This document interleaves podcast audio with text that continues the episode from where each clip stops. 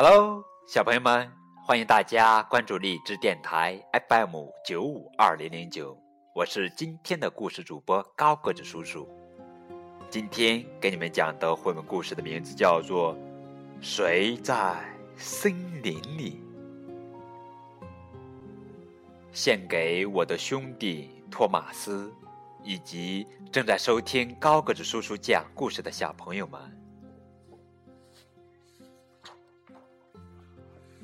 每天晚上，在上床睡觉之前，我都会打开我的夜灯，读一个故事，缩在一床毛毯底下，然后给我的小兔子一个拥抱。可是昨天晚上，我到处都找不到我的小兔子了，只剩下一个地方还没有找了。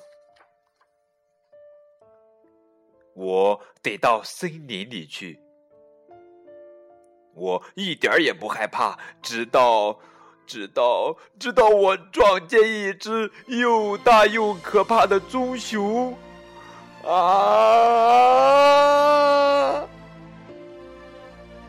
不过没有关系的，原来棕熊只是怕黑而已，所以。我就跟他分享我的夜灯，哈，亮起来了。然后大棕熊就跟着我一起向森林里更深的地方走去。我们走啊走啊，我们一点儿也不害怕，直到哦我们撞见两个可怕的巨人啊！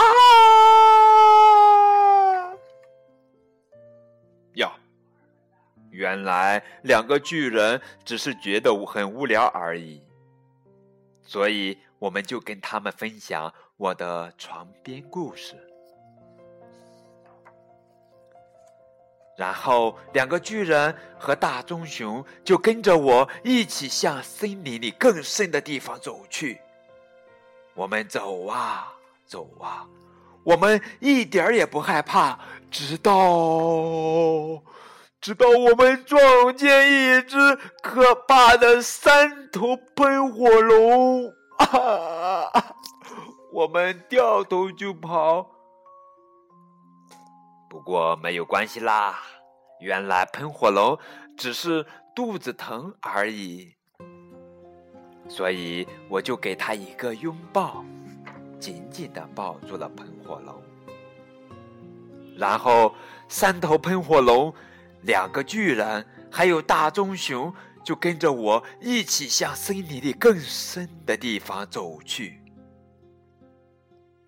我们走啊走啊走啊，我们一点儿也不害怕，直到直到直到我们撞见一个又大又恐怖又黑漆漆的山洞。一开始谁也不想走进山洞。于是，我们手牵着手，一起大步走进黑暗里。然后，我们撞见一只可怕的、全身长满了毛的超级大怪兽。啊呜！他的手里握着一个毛茸茸的东西。啊！我开口问他：“你，你为什么要拿走我的小兔子？”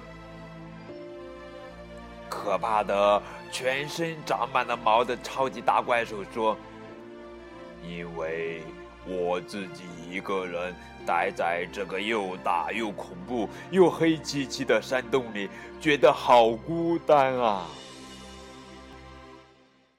那，那你为什么不跟我们一起回去呢？